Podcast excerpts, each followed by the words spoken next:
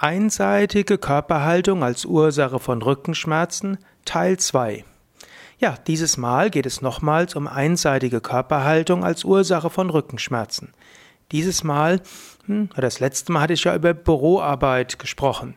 Büroarbeit, du hast viele Menschen dazu verleitet, relativ lange bewegungslos vorm PC zu sitzen. Es gab mal früher eine Zeit, da hat man gedacht, man müsste den ergonomischen Büroarbeitsplatz finden. Da hat man einen, überlegt, welcher Stuhl ist der optimale Stuhl. Es gab DIN-Normwerte für den idealen Bürostuhl, eine ideale Distanz der Augen zum Bildschirm und dann auch wo, in welcher Höhe sollte der Bildschirm sein, wie hoch sollte der Bildschirm sein, wie hoch sollte der Stuhl sein, wie hoch sollten die Füße also auf dem Boden sein, dann gab es Fußstützen und so weiter. Ergonomische Arbeitsplatzgestaltung ist durchaus auch etwas Hilfreiches und es ist durchaus gut zu schauen, ob du vielleicht deinen Arbeitsplatz etwas abwandeln kannst.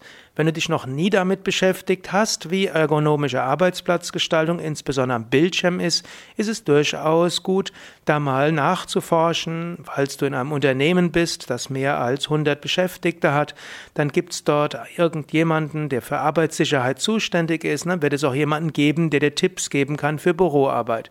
Ansonsten kannst du auch im Internet nachschauen, was ist ergonomische Arbeitsplatzgestaltung. Und vielleicht gehe ich dort auch ein andermal drauf ein. Aber die hehren Ziele, die man am Anfang hatte, nämlich die gedacht, ich muss, wir müssen nur den idealen Bürostuhl finden, den idealen Bildschirm und den idealen PC und dann werden die Menschen keine Rückenschmerzen mehr haben, hat sich nicht bewiesen. Es hat sich vielmehr gezeigt, der best, die beste Haltung ist eine wechselnde Haltung. Egal, was man gemacht hat, egal welchen Bürostuhl man entwickelt hat, egal, was man den Menschen gegeben hat, man hat festgestellt, es bringt unter dem Strich herzlich wenig. Was am meisten bringt, ist öfters mal die Körperhaltung wechseln.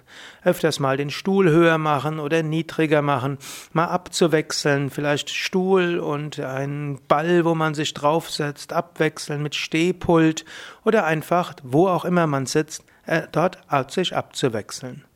Das Ganze gilt aber auch nicht nur bei sitzenden Tätigkeiten, sondern das Gleiche gilt auch bei zum Beispiel, wenn du kochst, also professionelle Köche, die den ganzen Tag stehen. Auch dort gilt es, öfters mal aufzupassen, dehnen und bewegen im Alltag. Öfters mal den Muskeln, die, die den ganzen Tag in gleicher Intensität genutzt werden, eine Pause gönnen, in denen die Körperhaltung abgewechselt wird. Zum Beispiel sich dehnen und sich dehnen und sich räkeln und die Arme über den Kopf geben und mal in die Rückbeuge gehen, mal in die Vorwärtsbeuge gehen, mal seitlich dehnen. Oder auch hm, hm, ähnlich angenommen, du bist jemand, der viel Auto fährt auch dort, Autofahren ist stundenlange gleichmäßige Körperhaltung.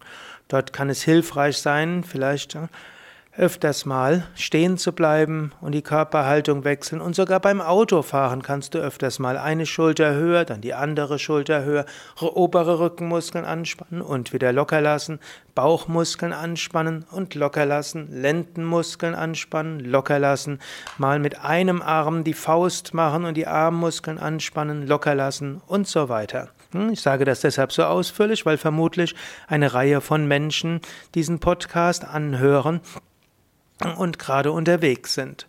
Und auch wenn du Fahrradkurier bist, auch dort gilt es nicht einseitige Körperhaltungen zu haben, sondern öfters mal zu wechseln. Also wechseln ist eine wichtige Sache, um ein, die, der einseitigen Körperhaltung als Ursache von Rückenschmerzen vorzubeugen.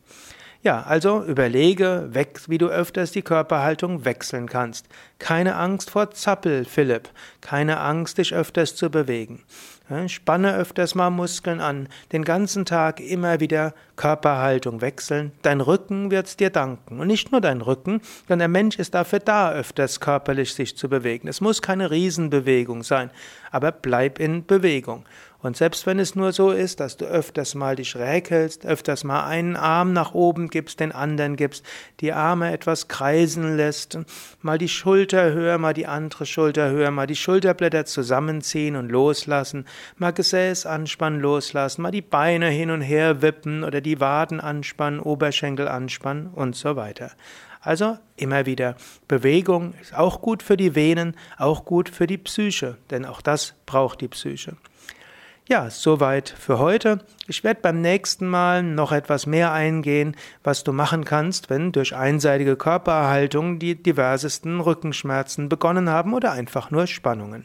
Ja, soweit für heute. Wie mehr Informationen über Yoga für den Rücken, auch über Rückenkurse auf www.yoga-vidya.de.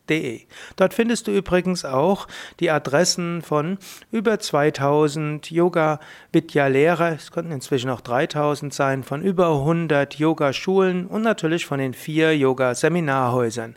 Da ist eben auch das Schöne, du hast ein breites Angebot von verschiedensten Yogakursen und Yoga-Seminaren und kannst in einem Wochenende oder einer Woche viel machen, um neue Kraft, neue Inspiration, innere Stärke zu bekommen, insbesondere deine Rückenmuskeln zu stärken und zu dehnen, zu entspannen, was dir auch langfristig hilft, hilft gesünder zu sein, einen starken Rücken zu haben. www.yoga-vidya.de